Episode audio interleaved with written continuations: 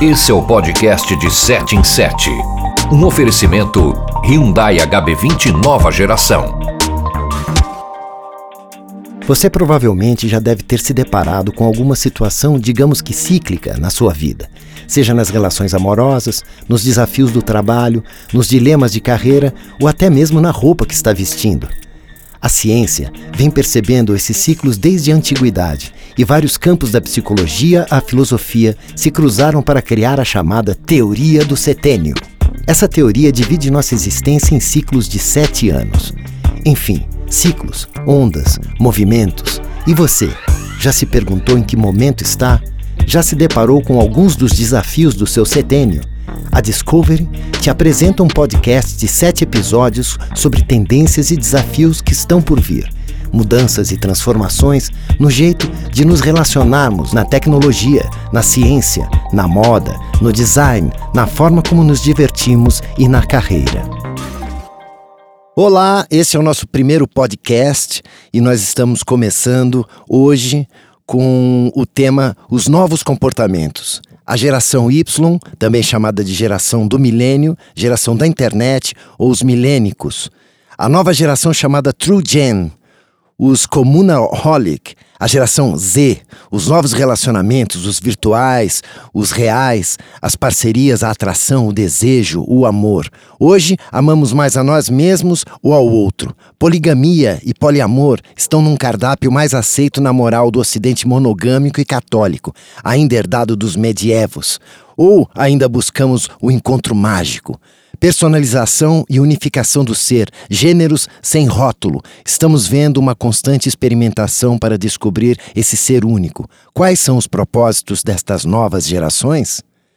Vamos conversar hoje com os nossos queridos convidados. Eu gostaria que eles mesmos se apresentassem aqui para vocês. Por favor.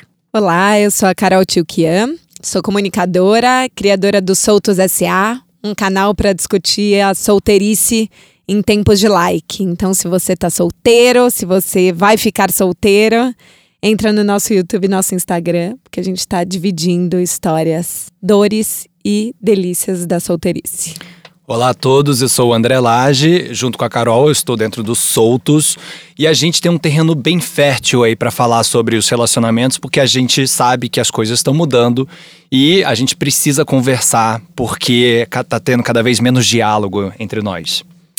Olá a todos e a todas. Eu sou Ana Canosa, sou psicóloga, sou sexóloga, né? Trabalho muito com casais, terapia sexual, sou diretora da Sociedade Brasileira de Estudos em Sexualidade Humana, coordeno duas pós-graduações em sexualidade, sou podcaster do podcast Sexoterapia, que é pelo Universo da UOL é autora do livro Sexoterapia, que são 15 casos clínicos, ou seja, eu falo de sexo o tempo todo e fazer já não estou fazendo tanto.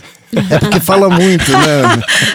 Mas eu diria que ainda o que me salva a fazer sexo é falar sobre o assunto, Lógico, né? Porque a gente faz lá, sexo melhor, não é? Não, é, porque aí eu fico ali no, no, meu consultório atendendo aqueles pacientes dando dica e fala, não, mas tem não sei o que, falta de desejo. Eu fico pensando assim, porra, tem que fazer alguma coisa em casa, né? Então me lembro desse tema. Isso me é salva. É inspirador. É muito inspirador. Olha só, gente, vamos para dar o primeiro toque aqui inicial, é, essa coisa dos aplicativos, né, essa modernidade é, que a gente vive hoje, é, a gente será que é, é errado o, entre aspas, né? Que a gente pensar no outro, usar o outro, ser disposto a ser usado. No caso do, do dessa coisa rápida e ágil, né? Dos aplicativos, o amor está realmente num mercado, uma espécie de mercado. Essa velocidade que os relacionamentos têm é, e precisam ter hoje é como uma espécie de mercado que a gente busca, a gente está com os nossos perfis, né? E, enfim, a gente faz uma espécie de LinkedIn do, do, do, do amor. Né? Como é que vocês desenvolvem isso? Acho que sem dúvida a gente está vivendo numa era do consumismo afetivo. E o grande perigo é que as pessoas estão esquecendo que são pessoas ali atrás dos aplicativos, né? Então tem alguns números. O Tinder é o, o Brasil é o segundo país que mais usa o Tinder. A gente tem 7 milhões de matches por dia no Tinder, só aqui no Brasil. Então as pessoas já estão lá. Uma a, um a cada três casais que casaram nos últimos anos se conheceram por aplicativos. Olha. Então acho que a gente tem que começar a desmistificar é, a esse uso, mas é, o perigo é não olhar a pessoa como uma outra pessoa, né? Tem um coleguinha ali, não dá para você fazer um bloco na vida real. Eu acho que para muitas pessoas os aplicativos melhoraram muito a vida delas, principalmente para as pessoas que são tímidas e para as minorias, uhum. porque realmente era muito difícil você encontrar alguém, né? E os, os aplicativos eles aproximaram e fizeram a gente ter encontro com pessoas que talvez a gente não tivesse numa vida analógica. Mas, é, e todo mundo hoje em dia é uma pequena empresa de si mesmo, né? A pessoa tem que saber se vender uhum. dentro de um aplicativo com a lógica do aplicativo. Só que dentro dessa lógica também corre o risco da gente ser objetificado e objetificar os outros. E como a Carol disse, a gente esquecer que existe uma pessoa ali que é, existe uma pessoa do outro lado que tem sentimentos, né? E que pode realmente ficar ferida com coisas que a gente faça ou fale com ela.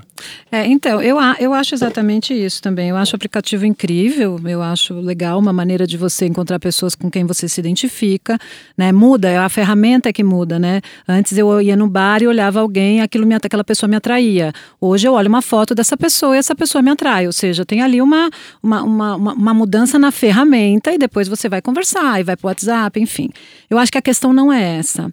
A questão é que as pessoas vão muito, muito frequentemente se encontrar com outras do aplicativo já pensando em, em, transar e minimamente tem que beijar. Isso é que eu acho muito confuso.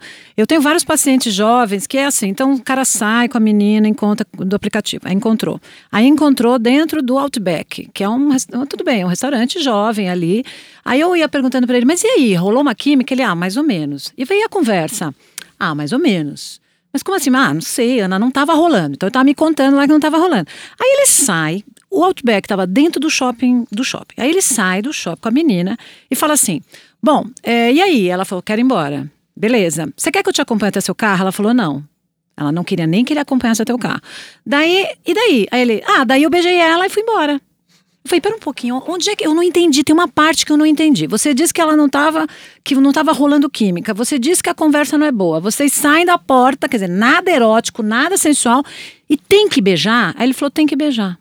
Então, eu acho que essa lógica do eu preciso experimentar a qualquer custo essa liberdade que os aplicativos me dão nesta sociedade onde o sexo passou a ser completamente liberado e também né, objetificado e também um, um bem de consumo, essa lógica para mim é que não cabe. Porque você tem que ir com o desejo e não com a reprodução do que eu tenho que fazer porque está todo mundo fazendo. Então, isso que eu acho que é um complicador um e que faz as pessoas sofrerem. Tem já um procedimento que deve ser seguido. Padrão, né? exatamente. Né? Padrão. Então, Minimamente tem que dar um beijo. Seguir a, fórmula. Exatamente. A, acho que tem um outro comportamento que está gerando muita angústia, sofrimento e ansiedade, que é o FOMO sexual. Então tem esse termo que é o Fear of Missing Out, e a gente vê que ele chegou nas relações. Então, o aplicativo, o Instagram, você poder viajar mais. Hoje em dia você tem a ilusão de que você tem milhões de crushes possíveis à sua mão. Então, essa pessoa que você está conversando no Outback, que o papo é mais ou menos.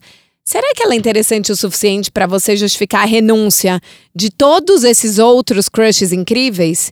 E aí as pessoas acabam não aprofundando em nada, porque elas estão atirando para todos os lados, em busca de pessoas incríveis, sem dar tempo para isso, né? Tem uma pesquisa da Consumoteca que fala que uma a cada quatro pessoas para de conversar com o outro crush no aplicativo se o papo não for maravilhoso. E aí defina maravilhoso, né? Sim. É, eu acho que isso é um efeito que a gente está vendo não só nos aplicativos, mas em outras áreas da vida que a gente está querendo é, esse utilitarismo, né? Então agora, por exemplo, o Uber acabou de lançar uma opção nos Estados Unidos que você pode falar, eu não quero ter papo com o motorista. Quer dizer, você está entrando no carro de uma pessoa, andando no carro dela e você não quer ter contato com essa pessoa. Então a gente está realmente reduzindo as outras pessoas a objeto, a gente realmente está usando as outras pessoas até em mais áreas além dos relacionamentos amorosos e a gente está sofrendo as consequências disso. É, e isso é interessante que vocês estão falando, mesmo essa questão. Eu, eu li uma, um artigo numa revista de educação latino-americana que falava sobre os novos tipos de violência. Então era uma pesquisa sobre como os jovens estavam ah, absorvendo tipos de violência novos mediados pela tecnologia, né? E no, no WhatsApp, uma, da, uma das coisas que eles, duas coisas que apareceram na pesquisa. A primeira, receber imagens sexuais ou vídeos pornô quando você não pediu. Então, de repente, chegou. E a segunda era não ter a sua não ser respondido no WhatsApp. Então, quando a gente está falando, né, tipo, ó, eu não quero que o táxi fale comigo, abra a boca. Eu, é, eu mando uma mensagem e se a conversa não é o outro também some, desaparece e não me responde, isso é sentido e está sendo sentido como violência. Então, se está sentido como violência, alguma coisa está errada. Alguma coisa nós vamos ter que mediar nessa comunicação entre até onde vai o meu limite do que eu quero. Eu quero loiro, alto, não sei o que, não sei o que, que more do lado da minha casa e que fale comigo só quando for no céu. Tá, aonde que chega esse limite? E chega o limite do outro, de não se sentir conectado com você. Então, isso eu acho que é uma mediação que a gente vai ter, é um grande desafio para a comunicação de modo geral, comunicação afetiva a comunicação sexual, a comunicação entre pessoas mesmo. É, porque para você criar essa conexão, você precisa ter diálogo, né? Você precisa prestar atenção ao outro. E o que a gente percebe, as pessoas estão tão cheias de filtros na vida delas e elas já saem fazendo um IBGE Total. do date, uhum. que é assim, e aí, você não namora há quanto tempo, mas você quer ter filhos, não quer, quer casar, não quer? Tipo, não sei e se aí, eu quero casar, depende com já quem. Já tem uma ficha a ser é, é. preenchida é, com vários aspectos que você já vai filtrando e peneirando essa turma é, conforme exatamente. as respostas. A gente né? sente que falta o papinho de elevador, sabe? Assim, tá faltando de novo perguntar, mas e aí, você tem irmãos? Ah, que filme você viu? Sabe o básico? As pessoas já estão indo diretão pro nude. E se você não se é, se você não tem uma relação de compromisso, você não é, você, as pessoas não se sentem obrigadas a responder, a falar. Então ela fala assim: "Ai, que saco, o cara falou de trabalho. Então tchau, outro, outro, outro". Quando você se relaciona. Já quer ser meu amiguinho. É, não, tchau, não, você nem tchau. responde. Já né? Foi. Então, sei lá, é mais fácil pelo computador, porque você bloqueia a pessoa no WhatsApp. É. Agora, quando você está numa relação de compromisso, se relacionando afetivamente com amigos, com a família, ou com um ficante, um namorado, que você tem uma certa relação de compromisso, você é obrigado a aguentar essas frustrações do que saco tá falando de política, que saco tá falando de cozinha, que saco gosta de hambúrguer e eu gosto de salmão, que saco. Ai, que saco, a família ligou, que saco, tem um cachorro. Tudo esse que saco faz parte de você se desenvolver emocionalmente. O quanto que você aguenta, o quanto você consegue lidar, o quanto você é generoso, o quanto que isso de fato você não suporta, o quanto que você não consegue lidar com frustração. Isso só relacionamento tete a tete, afetivo, com minimamente, com um tempo, você vai se desenvolver.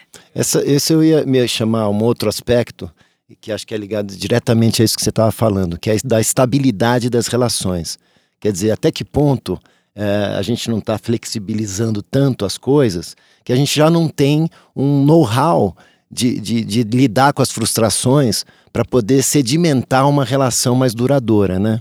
Eu concordo super. Eu acho que é aí que está o problema mesmo. É, a gente está muito mais intolerante à frustração, né? É, é, quando o outro não satisfaz ou não traz o prazer que a gente busca, que é muito intenso isso, né? A gente sempre busca uma, uma coisa que seja muito incrível, muito maravilhosa. Quando dá uma, uma esfriadinha, a gente já fala, ah, não, próximo, né? E eu acho que tem uma, uma questão também de quando você tá num, num casamento, você tem um acordo para você lidar com isso, mas quando você tá numa solteirice em que as relações são cada vez menos definidas, é, tem cada vez menos o rótulo de namoro, ou estamos. A gente tá só saindo, né, em geral. E aí abre margem para você realmente descartar essa pessoa muito fácil, porque tem muitas outras opções.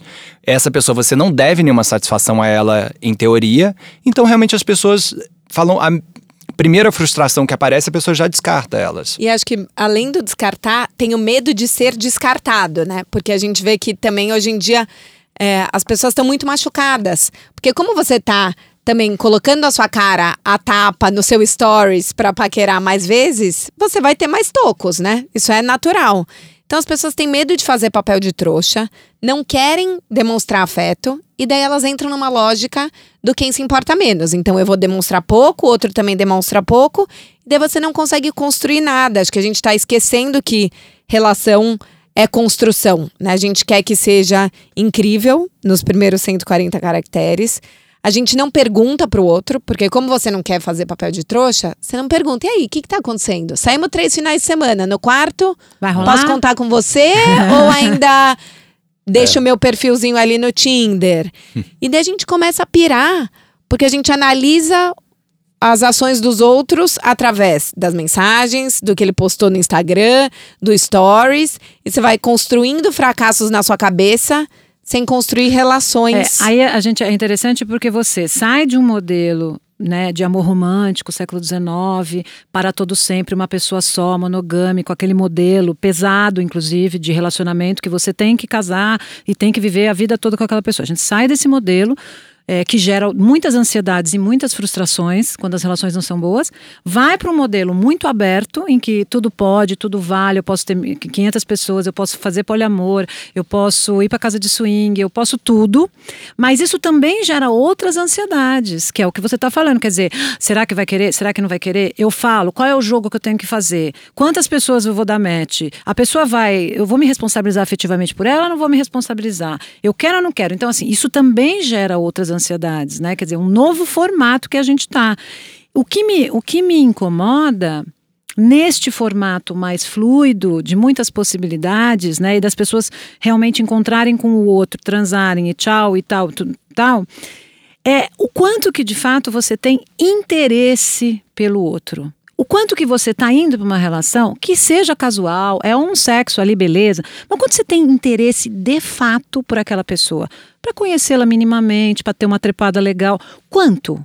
Ou o quanto que você está só interessado em narcisicamente descarregar sua atenção sexual, ou então falar, nossa, mais uma vez, ó, eu fui desejada, mais uma pessoa eu transei, ai que legal. Ou uma narrativa de experiência, transei com 10. Eu acho que é, a gente está se vulnerabilizando um pouco, e eu acho que isso é uma palavra difícil quando a gente fala, né? A gente fala, mas o que é se vulnerabilizar?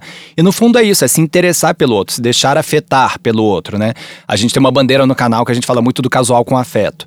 E muita gente fala, ah, mas afeto, carinho, uma pessoa estranha. E às vezes o afeto é perguntar da vida da pessoa, se interessar genuinamente por ela e se deixar afetar. Às vezes ela vai te trazer uma história de vida que você vai falar: nossa, eu nunca tinha pensado sobre esse ponto de vista. E aí realmente existem trocas reais que talvez melhorem a qualidade do sexo. Mas a gente não tá. Tem um meme que eu adoro que é. Amor, você não tá me escutando, você só tá esperando a sua vez de falar. é ótimo. isso é uma é realidade dos dias de hoje, é isso né? Mesmo, é isso Não, mesmo. E nos dates, às vezes é isso. Como você. Como as pessoas bloqueiam se a conversa não for incrível, você quer tanto impressionar que a gente também vê um outro fenômeno que é o date entrevista de emprego. Que a pessoa chega lá e ela só quer falar das qualidades, qualidades, qualidades dela. E você não cria conexão, né? E puxando o gancho do que a Ana falou de sair do conto de fadas, acho que a gente está indo para um outro lugar também, que é a ditadura da putaria. Então, agora, para você se provar uma mulher moderna empoderada, você tem que necessariamente querer fazer sexo casual. E aí, depois dos 30, isso é pior ainda. Então, isso já aconteceu comigo, eu tô solteira e a gente vê muitos relatos no canal e no nosso Instagram de mulheres que os caras falam: Mas como assim você não quer transar? Ah, eu achei que você fosse é, uma pessoa mais moderna. Ah, você é careta, você é recalcada, sua família. E assim, não tem nada a ver com moralismo, tem a ver com me faça querer transar com você. Vamos entrar num jogo de sedução, né? Isso tá acabando. E daí o que acho que é mais nocivo são mulheres que fingem topar o sexo casual, porque não tem problema nenhum você querer transar e nunca mais ver a pessoa. Mas as mulheres fingem que querem para segurar um cara e depois vem uma ressaca emocional gigante. Então assim, se você tá apaixonada pela pessoa e ela já falou para você que ela só quer transar, talvez vai viver, ouvir Marília Mendonça chorar no cantinho. É, e eu acho que assim, o fato das relações estarem durando menos. É, tem um outro aspecto que é muito positivo nisso, que é, é, as pessoas estão se permitindo sair de relações que elas não estão sendo felizes, né? E é muito mais fácil, entre aspas, voltar para a pista hoje em dia. E isso é muito benéfico, porque realmente você vai buscar pessoas que te façam felizes, e aí você vai ter várias pessoas na sua vida toda, e isso vai ser muito incrível, desde que você realmente consiga ter encontros reais, né? E que você entenda que a infelicidade faz parte do pacote. Acho que assim, Também. ninguém precisa ficar numa relação ruim, mas vão ter momentos ruins. A vida não é instagramável o tempo inteiro.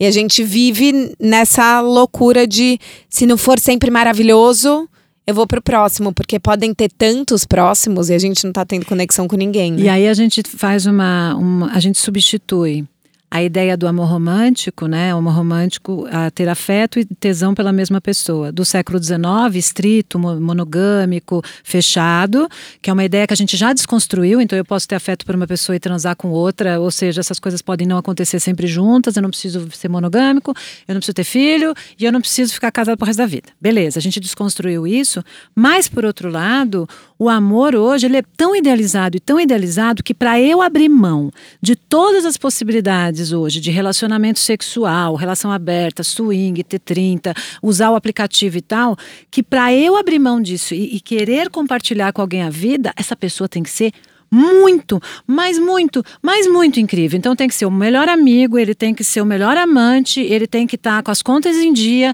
ele não pode estar tá devendo não sei aonde, ele não pode ter filho. Então a pessoa que coloca. Pressão, né? É mais idealizado do que o do, do amor romântico. Sim, a Clarice Lispector tem no Paixão Segundo GH, ela fala: Antes eu achava que era tédio, só depois é que descobri que era amor. Né? O amor é muito menor também, né? Muito mais simples, muito a é gente fica com essa coisa do, do ai, dos fogos o tempo todo da paixão. A paixão existe, é maravilhosa. O amor talvez seja uma coisa um pouquinho mais tranquila. Essa, essa, esse sentido de construção, né? Que uma relação a dois tem, né? De você construir, enfim, você ter a sua casa, você fazer planos juntos, viajar juntos, ter filhos, etc. Né? Quer dizer, não dá tempo dessa construção, isso, isso, isso demanda tempo, né? E muita cumplicidade e tudo. Se você é, entrar nessa. Não sei, eu estava aqui ouvindo eh, vocês falando e estava me lembrando de que eu já passei por isso. Eu já dei um, um, um desmatch, né? Como é que a gente fala? É unmatch. Isso, né? Unmatch, né? Eu já, eu já, assim, você manda uma foto sua e quando a pessoa manda uma foto, eu fiquei, acho que eu vou. Aí, sabe, desconectei. E aí me deu uma dor, no, assim, puxa, que sacanagem, né? Quer dizer, é, é, é, uma coisa doída mesmo acontecer com você e você fazer também com a outra uhum. pessoa, porque tem toda uma, uma coisa envolvida ali. E se você exercitar isso muito, você começa a perder um pouco o sentido que tem humano, né? Dessa, dessa conexão. Existe toda uma ansiedade, uma coisa, tem uma é, colocada ali que isso vai ficando cada vez mais vulgarizado, né? Quer dizer, uma medida que eu fiz 30, é, desconecta, eu desconectei 30 vezes, eu já não estou muito. Qualquer atitude minimamente que eu acho fora do tom, uhum. eu vou lá e pá, né? Corto. Da mesma coisa que pode acontecer comigo, né? É, e daí as pessoas vão ficando mais inseguras, porque elas foram cortadas mais vezes, e hoje em dia o seu valor tá um pouco pautado na quantidade de matches, na quantidade de likes. E você já chega para um encontro pesado, né? Outro dia aconteceu comigo, eu conversei, comecei a conversar com um cara no aplicativo, dele já logo falou: "Me dá seu Instagram". Você pensa: "Bom, vai me stalkear, quer ver mais foto, né?". Eu até brinquei, falei: "Tá bom, vai lá dar uma analisada, é. depois você me conta o que que você achou". Daí ele me adicionou no Instagram, escrevi depois no aplicativo: "E aí, qual que é o veredito?". Ele falou: "Ah, que você é incrível, mas você não quer me conhecer". Falei: "Ué, por quê?" Não, porque você não curtiu as minhas fotos e você não puxou papo comigo no Instagram. Eu falei, ué, mas você também não. Você pediu meu Instagram para analisar meu perfil. Quer dizer, o cara já tá lá, doído, criando uma história de rejeição na cabeça dele, ao invés de perguntar para mim: olha, foto não sei aonde, você viajou para não sei onde, você gosta de comer frutos do mar? Não, ele já criou a rejeição na Esse cabeça dele. Esse é outro problema da, das, das redes, né? o timing que a gente está é. disposto a, a. A gente até comentou isso aqui né? O tempo de resposta e esses aplicativos, então, mais ainda, porque não é um WhatsApp que você entra mais constantemente, é um aplicativo que você entra de vez em quando. Então a pessoa fica esperando uma resposta, é você aí. não deu uma resposta, então você se desinteressou. Então já a leitura uma... pode, é. a leitura é muito individual do, do comportamento do outro, porque não tem uma, um código. Uma quebra de Quanto tempo né? você vai me responder, diz, diz que você está interessado ou não. E mesmo quando sai do aplicativo, né? Porque às vezes a gente fez muito isso no canal. A pessoa fala, não, porque porque eu vi que ele tá online no WhatsApp e ele visualizou e não respondeu. É uma loucura isso, então gente. ele deve estar tá saindo com outra pessoa. Às vezes a pessoa tá numa reunião, tá pois num é. dia ruim. Por que, que a gente precisa também estar tá disponível o tempo inteiro, né? E quando você não tem parâmetros, que nem a Ana falou, é, você começa a analisar sempre, não, mas se fosse eu, eu teria já respondido. E essa pessoa tá demorando demais. E a gente sempre se usa de parâmetro. E isso é a receita para se frustrar com o outro, né? Porque o outro é justamente um outro.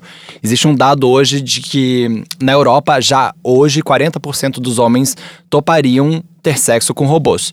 Então a gente tá tendo realmente Ô, uma Jesus. dificuldade. Quase Ô, metade. pessoal, ô, Uma, uma dificuldade de lidar com o outro, né? A alteridade. É muito difícil lidar com o outro, obviamente. A gente sabe disso. E es- essa é a experiência humana, né? E a gente tá querendo um pouco fugir disso e entrar numa lógica de controlar o, outro, de não ter que lidar com os problemas dele, né?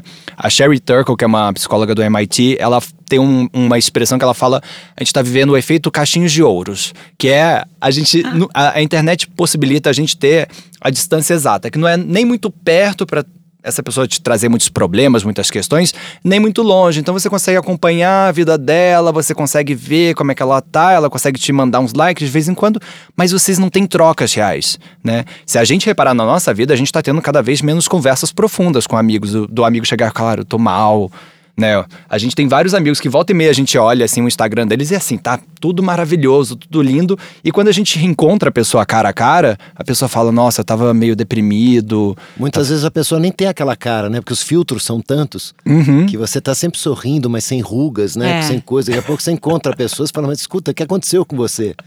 Porque Do dia pra noite, né? no dia de noite, Porra, porque a pessoa tá tão caramba. filtrada que ela já nem é mais a mesma pessoa, né? E acho que isso é pior na solteirice, porque pra você, apesar de hoje 60% dos brasileiros com mais de 15 anos serem solteiros, então se você é solteiro, sua tia Odete pergunta por que, que você tá solteiro, fala que você é a maioria.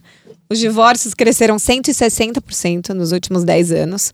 Mas você ainda continua tendo que ser o bobo da corte e justificar a sua solteirice com uma euforia. Então, assim, ah, eu tô solteiro, mas tô pegando todo mundo. Sempre assim, é, ah, eu tô é. solteiro, mas tô na balada dançando todas, tô viajando um montão. E às vezes você tá deprimido, ou às vezes você só quer ficar em casa vendo seu Netflix. E tudo bem.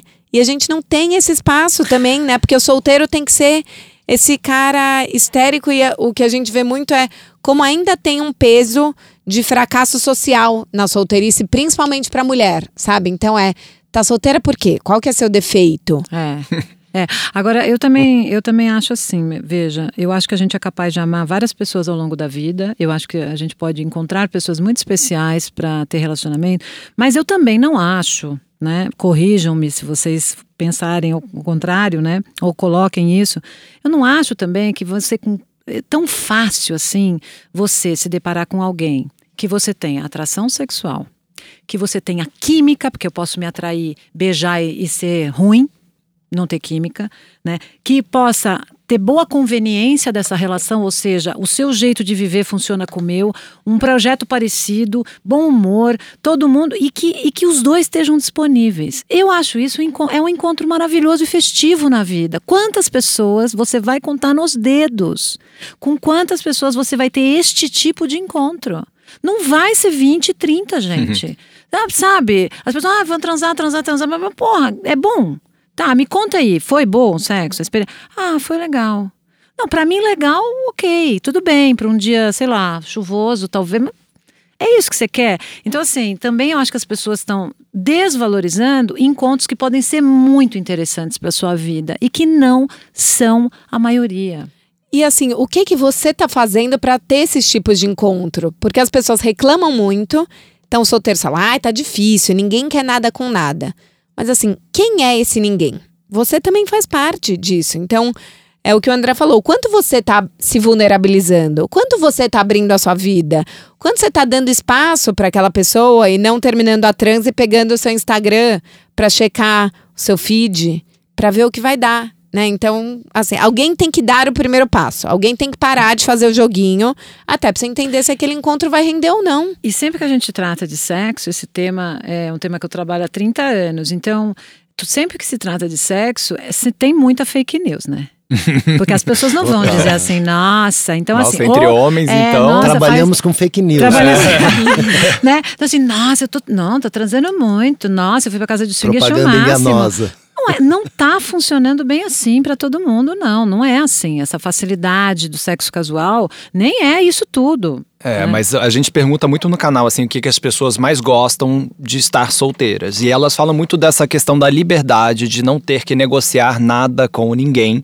Então, a gente tá vivendo um tempo também que a gente adora a nossa vidinha, a gente tem os nossos horários e fica realmente meio difícil de você colocar alguém dentro e começar a mudar a sua rotina. As pessoas não estão querendo abrir mão da vida delas por um outro. Ou esse outro tem que ser realmente tão especial, tantas borboletas e tantas coisas maravilhosas, a ponto de você falar: não, agora realmente encontrei a pessoa dos meus sonhos. Mas talvez você nunca vai encontrar uma pessoa que esteja à altura dos seus sonhos, né? Porque a gente projeta muito. Mas é louco porque ao mesmo tempo que elas adoram a liberdade, tem muito sofrimento ainda na solteirice, né? Então, é, as pessoas não estão solteiras bem resolvidas, a grande maioria tá machucada. E acho que também tá faltando usufruir dessa própria liberdade, né? Tem o discurso de eu adoro a minha liberdade, mas você tá se curtindo sozinho? Uma coisa que a gente fala no canal é se leve num autodate, que é curta você um dia, põe você uma lingerie sexy e vai pro banco de lingerie sexy. Se sentir mais poderosona, se leva para jantar, que é também parar de esperar que a vida só fique boa quando vier o outro, né? Sim, a gente tem uma, tem uma tendência agora que é o self-purchase. Que, por exemplo, nos Estados Unidos tem muita gente comprando anéis da Tiffany's para si mesmo. Porque não vou ficar esperando alguém comprar Lógico. isso pra mim. Eu tenho vontade de comprar, de eu vou comprar. Logo, é. Né? é, maravilhoso. Vou noivar comigo mesmo. Teve um, um casamento sologâmico agora, um pois tempo é. atrás, de uma pessoa, uma menina que casou consigo mesma. Mas teve uma que se suicidou depois. Né? É, Sim. É, foi consigo uma história mesmo. triste. É, ela, ela, ela é preparou todo o casamento, não foi isso? Ela, foi, ela foi deixar, ela foi deixada no altar. Deixada no ah, altar, ela falou que se dane, vou fazer a festa mesmo assim. Eu vou casar comigo mesma, só que aí ela se suicidou, não foi? Porque Sim. é isso, é tipo, eu preciso mostrar que eu tô solteira bem resolvida. E acho que assim, tudo bem mostrar que você tá doída também. Às vezes dói e vai pedir o colo dos seus amigos. É, ou se você sair num date um dia que você não tá legal, pode falar, putz, hoje eu tive um dia difícil no trabalho. Todo mundo tem, né? Sim. Muito bom. é muita coisa, né? Muita coisa. E a gente não falou uma palavra feia. Ainda, ah, ainda. Temos tempo. Só tratamos da liberdade e dos problemas dessa liberdade, né? Sim. Como, como que a gente administra toda essa, essa ânsia né, de vida, de, de, de aventura, né? e ao mesmo tempo equilibrar isso com o nosso desejo de ter uma vida estável, de poder construir uma relação, né? de ter uma relação que seria a relação dos sonhos, onde tudo é mais ou menos equilibrado e as pessoas são complementares né? Uhum. nos seus interesses, é, se ajudam, são solidárias, né? Essa relação tão complexa, né? Que seria, sei lá, um casamento ou alguma uhum. coisa parecida, né? É porque acho que as pessoas querem viver a própria liberdade, mas não querem muito deixar o outro viver a dele, né? Então, quando a gente fala de relações abertas, poliamor, também o que a gente tem sentido das nossas entrevistas é que não é tão fácil assim.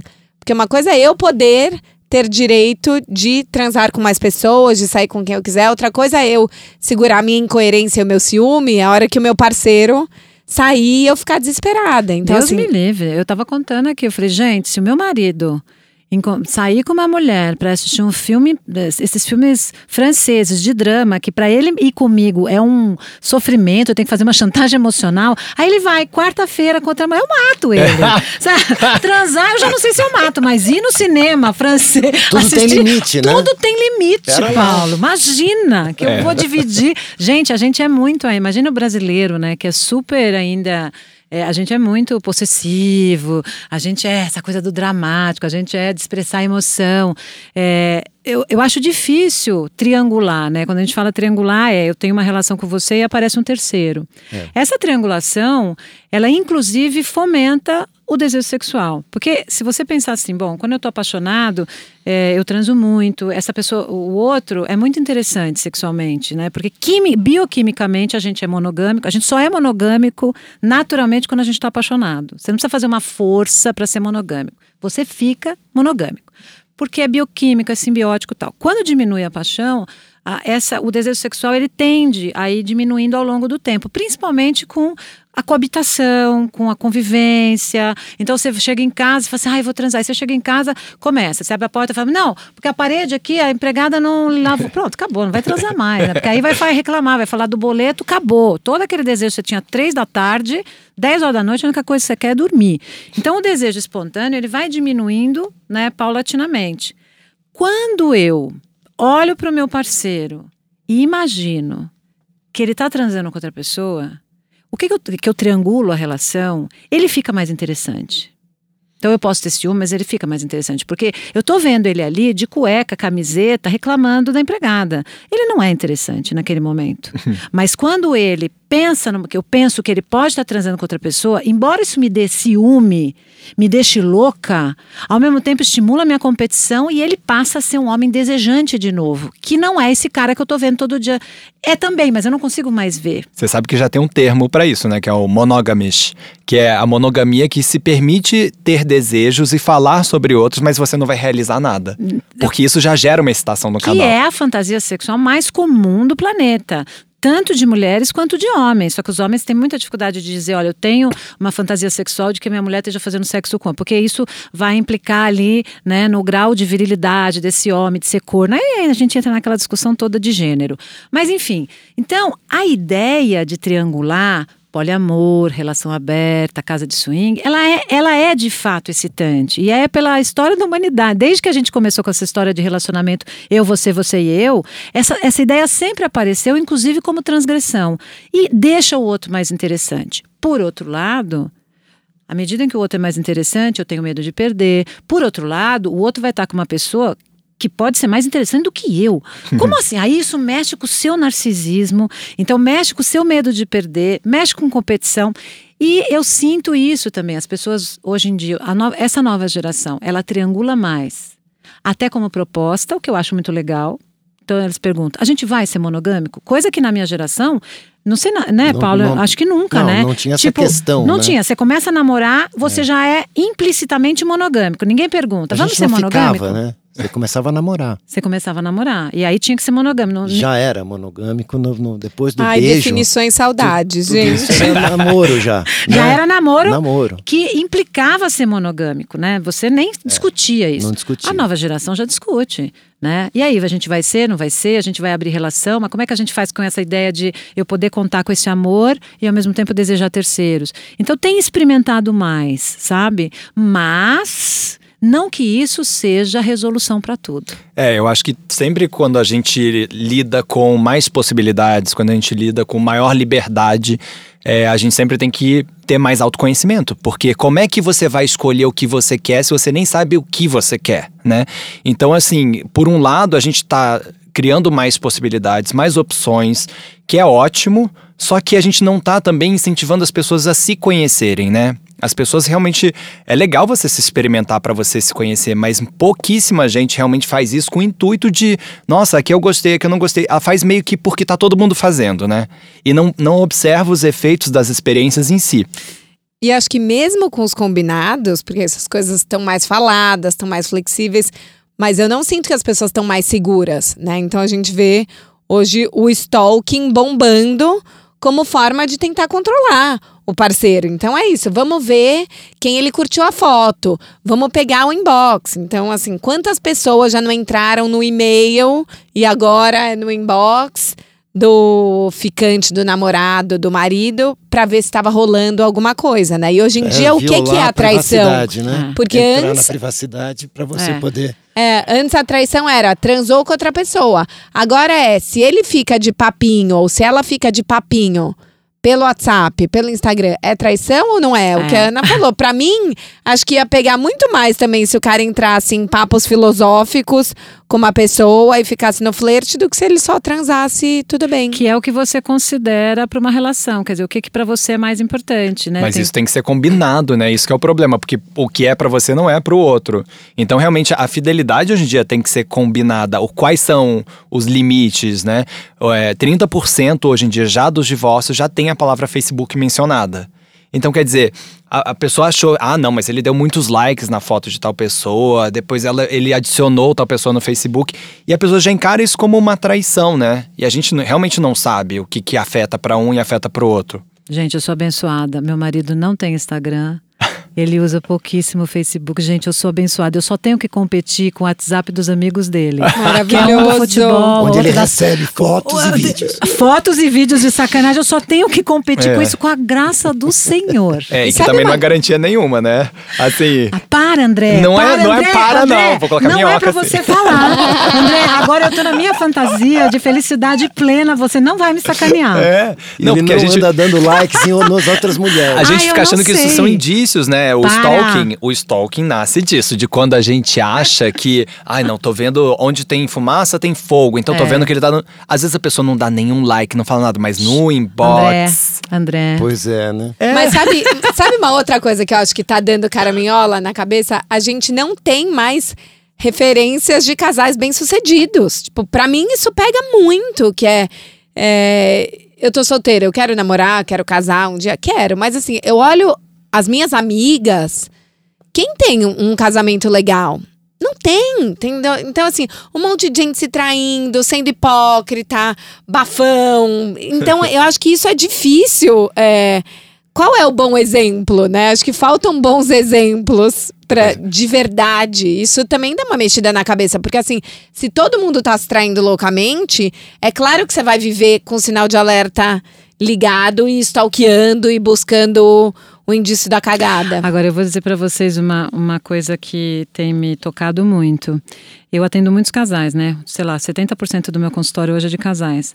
Os dois casais hoje que mais se tratam, o, o casal que mais se trata bem, sabe assim, amor, tudo bem, você quer uma água, que a outra a hora que o outro tá chorando, toca segura assim na mão, que vulnerabilizam, que se acolhem, são dois casais homossexuais, um de mulheres e um de homens.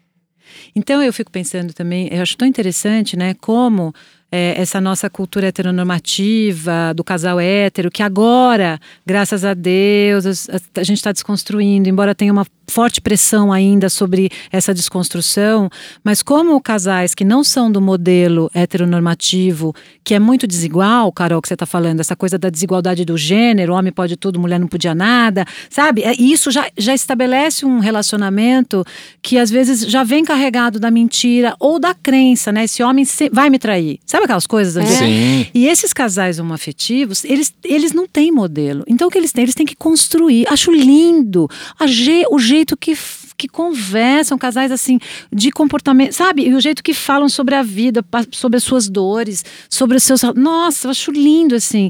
E, e a gente acha que podia se pautar um pouco nesse, nesse pessoal que está Isso é interessante, tá aprendendo outro- zerado, né? Que está Quer dizer, zerado, você ele não, tem, esse modelo. modelo ideal, idealizado, mas por outro lado você é capaz de construir uma coisa longe desses arquétipos, essas coisas já já, né, que estão meio que atávicas na gente, né? Então, eu tenho eu começo uma relação no aplicativo, mas meu ideal é chegar na- nessa relação ultrapassada e antiga do homem que pode tudo e da mulher que não. Então, eu, eu parti de, de um, né, de uma fotinho minha sorrindo, de um papinho ali e tal, mas meu objetivo é chegar nesse nesse tipo de relação. Então, a- a- quando que isso vai vai ficar claro É, eu que, acho que- escuta, gente, eu não quero esse tipo de relação. Você é machista, você é, enfim, né?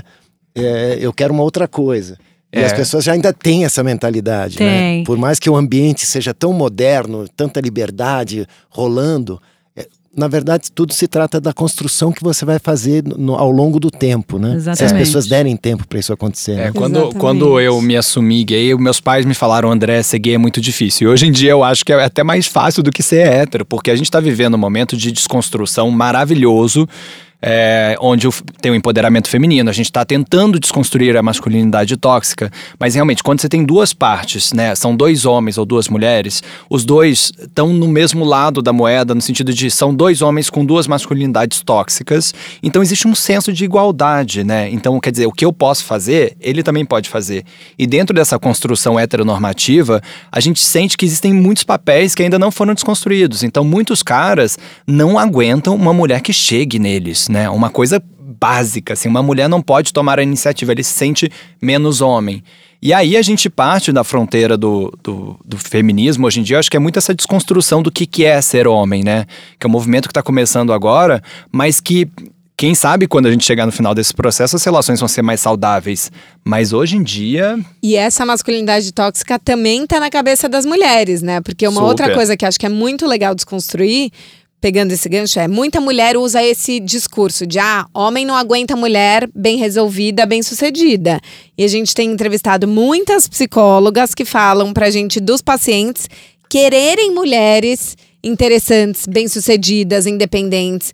Então, é, o quanto isso também não é uma muleta, né? O quanto a gente também não é machista na hora de escolher um parceiro, de querer um cara é, que seja tão ou mais bem sucedido quanto a gente, que tenha uma profissão que a sua avó vai gostar. É, ah, filha, olha, se um cara é. perder ereção, acabou já. As mulheres têm essa coisa. Então, enquanto a gente também está tentando desconstruir o padrão da masculinidade tóxica, do homem que tem que ser, tem que ter poder, tem que ser firme, tem que ter ereção, tem que sempre gostar de sexo, a hora que o cara perde ereção, as mulheres piram. Porque também é, uma, é, uma, é um exercício a mulher olhar para esse homem que, que possa ser. Ele pode se vulnerabilizar. Ele pode se, é, se fragilizar, né? Porque a vulnerabilidade dele retorna para ela, naquele aquele antigo paradigma do ser desejado e ser desejante. Então, se o cara que era o ser desejante, esse masculino, não tem uma ereção, eu caio no lugar da desejada, então eu não estou sendo desejada, aí a mulher se volta, ai, então porque eu estou gorda. Então começa uma piração que nem a gente compreende. Este novo homem tentando, inclusive falar, não estou afim, não tenho que estar tá afim. Eu faço treino com meus pacientes de não estar tá afim. ah, eu perdi a ereção, meu filho só estava afim. Outro dia era assim. Mas é muito difícil, né? Esse é- cara, é. o cara acordou às seis da manhã. Acordou às seis da manhã, trabalhou até às seis da tarde, foi para academia, depois ele pegou um avião, encontrou com a namorada em outra cidade, foi para casa dela, tomaram duas garrafas de vinho, perdeu a ereção. Óbvio. Falei, meu amigo, até, sei lá, como é que você ia ter ereção? Não dava, fisicamente não dava. Mas o que, que ele foi? Ele se sentiu obrigado, ele, na cabeça dele, foi lá tentar perder a ereção. Aí eu tô fazendo agora um treino de desejo. Só pode transar quando você tiver vontade. Tá funcionando. Por quê? Porque na cabeça dele, recusar o desejo da mulher é, é ser menos homem. Então entra na escala da virilidade lá para baixo. Uhum. Né? E as mulheres também cobram isso. Como que o cara não quis? Minha filha, o cara tá cansado. É, e não só isso como. Não, porque não me quer, né? Aí, é. aí entra toda a piração e ficam os dois ficam péssimos. Exatamente. Né? Ó, eu não consigo ser esse homem e ela não consegue ser essa mulher que fez o cara ter uma ereção. Sim. E na hora de também procurar um, né, no aplicativo antes ainda do sexo, as mulheres sempre procuram homens que estejam numa posição social, que não quer dizer só dinheiro, quer dizer às vezes status social, igual ou superior a elas. Elas não se permitem. Muitas das minhas amigas falam: "Ah, mas esse cara é lindo. Ah, mas ele é personal trainer." Mas o, o que, que, isso diz sobre quem ele é, né? Não, é uma é um que status. Ele se cuida.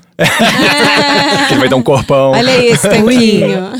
Mas é uma. É, é, elas não se permitem conhecer caras que estão em posições sociais diferentes das delas. Porque ainda existe esse machismo de que o cara tem que estar igual ou superior a ela num, numa escala social, sei lá o que, que é isso. E na própria relação tem o perder a ereção e a depressão também, né? Porque tem muitas mulheres que não sabem lidar com a depressão do homem. Uhum, claro. Porque a hora que ele deixa de ser o cara que vai cuidar, o que resolve, e ele que vai precisar de colo, tem muita gente que não segura a onda também, né? Então a gente reclama que os caras não falam, que eles não entram em contato com sentimentos, e a hora que entra e que precisa de ajuda, o quanto as mulheres estão dispostas a ajudar também, né? É, e agora, assim, por exemplo, eu, eu sempre conto isso, né? No meu consultório hoje, eu tenho vários, várias pessoas com diminuição de desejo masculino. É um homem que não quer transar né? É alguma coisa que há 10, 12 anos atrás era impensável no consultório. Sempre a reclamação era, ah, é a mulher que não quer transar.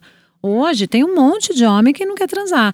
E aí, assim, tem índices de pesquisa que tem, de fato, aumentado inibição de desejo em homens. Então, tem pesquisa na Alemanha, por exemplo, que subiu de 8% para 13% inibição de sexual, inibição de desejo ou desejo sexual hipoativo em homens. Então, os homens estão, talvez, né, em alguns lugares do mundo, menos apetentes mesmo. E aí você tem 300 razões, desde uso de medicação, vida estressante, muita masturbação, né, o, o vídeo pornô no seu celular a qualquer hora do, do dia, né, mais sexo solitário do que sexo com parceiro. Então, assim, é, mas são. E a gente tem que ver isso no todo. Não é tão simples. Não é tão simples.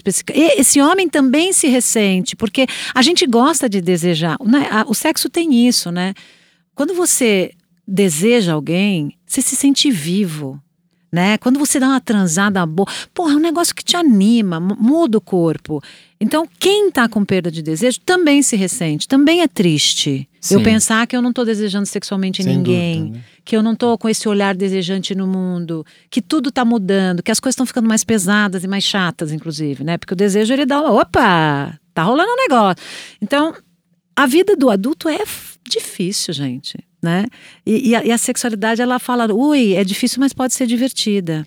Então, quando esse sexo passa a ser objetificado, quando ele passa a ser vazio, quando ele passa a ser uma meta, quando ele passa a ser uma narrativa só, cai na chatice do mundo adulto. Mas daí a gente volta para o começo do papo, que é a importância do diálogo, né? Que é, se a gente não conversar sobre o que está acontecendo, sobre esses momentos não instagramáveis da vida, como é que você vai resolver isso. Porque daí o que, que acaba acontecendo? Ah, eu não me sinto desejada na minha relação, aí eu me ponho para jogo no happy hour da empresa, no aplicativo, no Instagram e vou resolver isso com outras pessoas. E o diálogo também um pouco mais amplo que não só o diálogo de palavras, né? Eu acho que quanto que a gente está escutando essa pessoa que está na nossa frente, no sentido de que talvez vocês sempre transem papai e mamãe e hoje, não sei porquê, você sentindo aquele corpo ali, o negócio foi para outro lado e de repente vocês tiveram uma outra coisa que talvez nunca mais se repita, mas que foi é, só foi permitido porque existiu uma escuta daquele corpo, né? Isso dentro de uma relação, dentro da solteirice, você escutar um corpo que ainda é desconhecido é muito mais complicado. E aí, o quanto que a gente também está aprendendo a escutar com sentidos, com toque, com, né, se permitindo explorar, que uma coisa que a gente vê muito é que o sexo tá genitalizado, Total, né? É. Então essa coisa de, ai, tem que chegar logo porque é um pouco essa narrativa do pornô, né, que é o centro da atenção, é o pênis e então, quanto que a gente também permite essa sensualidade, que é esse toque, explorar outros lugares do corpo, outros tipos de sensações, outras narrativas que não sejam só a narrativa do pornô, que tenham fantasias, mas que sejam combinadas, né? Que eu acho que o pessoal que. É, isso, isso é bom também, né? Quando a gente está discutindo aqui, às vezes eu fico pensando, nossa, na Canossa está parecendo uma tia velha a favor do casamento. Ai, gente, não é isso. Mas é porque é, tem, é, a gente está falando de várias questões. Então, acho que tem esse movimento da amplitude, da liberdade, da diversão, que eu acho incrível, que eu acho que essa nova geração pode experimentar, não precisar se comprometer, poder fazer sexo sem neura, é, poder experimentar a, essa coisa da, da, orientação sexual fluida. Eu não preciso ser hétero, não preciso dessa coisa binária, preciso ser gay. Ah, eu posso ser um pouquinho ali, um pouco, um pouco lá, sabe? Não, de não ter essa urgência de ter que se, que se definir. Tudo isso eu acho muito interessante, eu acho muito muito curioso, estou acompanhando com muito entusiasmo observar isso. E, mas, por outro lado, a gente tem também né, essa objetificação que está muito clara, né, dos corpos ficarem, as pessoas não se conectarem. Então, a gente. Só que aí também vem o um movimento contrário. Então, o podcast, por exemplo, para mim, ele é reflexo desta necessidade que nós temos de aprofundar um pouco mais os assuntos. Porque até dois, três anos atrás, o legal era fazer um vídeo de dois minutos. Como é que Sem você dúvida. fala em dois minutos? O que, sabe? É bom. Então, aí o pod... agora, nossa, então a gente tem o espaço do podcast. Então você está falando dessa coisa da, do corpo, né? É, agora tem um movimento do pessoal que faz tantra muito legal. O Tantra tá saindo daquela coisa assim, o que, que é isso? Que horror, as pessoas ficam peladas, é orgia. Tá saindo desse lugar do desconhecido e tá se aproximando muito mais do público, né? Podendo mostrar, olha, tem uma coisa séria aqui na filosofia tântrica que dá para experimentar, que é muito mais o toque, que é esse prazer, né? Muito corporal todo, da respiração e do encontro. Então, eu, eu acho que a gente tem esses fenômenos acontecendo. Nós estamos nesse momento de ebulição total, né? É, a gente certeza. entrevistou a Carol Teixeira para o canal, que é uma sacerdotisa em Tantra, e ela fala que para ela o Tantra tem a ver com o chakra do coração. Porque as pessoas pensam no sexo e, na verdade, tem a ver com você abrir o coração para poder abrir os sentidos, né? Acho que é um convite a gente também querer parar de performar, porque você fica querendo ser a pessoa que manja muito de sexo para aquela pessoa para conseguir uma segunda transa e o outro também, e daí estão os dois fazendo um sexo que eles viram no pornô e que às vezes não é legal pra ninguém. Que é, a gente é, brinca que é isso, ah, papai e mamãe só pode ir lá pelo quinto date. E se vocês gostarem de um papai e mamãe bem feito, entendeu? Amiga, Faz aí. Amiga, e esse sexo anal do filme pornô que parece aquela facilidade toda? Me conta que ninguém morre de dor. Um negócio que vai, vai. fica- gente, aonde? Aonde, Brasil? Aonde que é, É. assim? Né? E, e eu, e eu mais me preocupo com um adolescente é, se aprendendo sobre sexualidade, sobre sexo, baseado no filme pornográfico. Isso é muito chato, porque são corpos irreais, com práticas sexuais que parecem muito simples, né? É, quer uma dizer, distorção, né? um- é uma distorção. Tá mudando, né? Também tem uns, uns, uns outros pornôs aí mais. É, tem o, o pornô feminista. É. Tem outras, né? Acho que a gente tem que olhar aquilo ali enquanto entretenimento e não como realmente uma educação sexual, né? E, e cabe, hoje em dia tem, por exemplo, uma, um boom de meninas querendo fazer procedimentos estéticos na vagina, porque ficam comparando a sua vagina aos 20 anos com a do filme pornô e acham que estão erradas ou que estão feias. Então, quer dizer, se antes existia padrão de corpo, de cabelo, de agora rosto, tem agora. de vulva, agora tem de vulva, de pequenos lábios, é isso, Isso mesmo. tem a ver com essa oferta, né? Também de exemplos, né? Que a gente tem Sim. de, de, enfim, de transas, de, de malabarismos, né? De coisas absurdas que você depois vai falar, poxa, isso deve ser o certo, eu preciso aprender isso, né? Sim. E aí você, E aí você ou olha- experimentar isso. Aí você olha pra você, monogâmico, fazendo sexo, papai e mamãe normalzinho ali, de manhã, segunda-feira, arroz, feijão, falando, Alguma nossa, coisa eu estou perdendo." Eu tô, tá alguma coisa errada comigo, não? Ou você com a sua namoradinha adolescente, né? Na hora que você vai pra pra aquele primeiro sexo que pra gente era, tipo, toda uma descoberta. De repente você começa a comparar a sua namoradinha que tem um corpinho que ainda nem cresceu nada, que tá ali, não sei o que. E você fala, nossa, mas que corpo sem graça, não é mesmo? Pois é. Bom, olha, hoje no nosso podcast a gente deu match, ficamos, namoramos, casamos, voltamos pra pista, Fomos infiéis. fomos infiéis, Experimentamos o poliamor.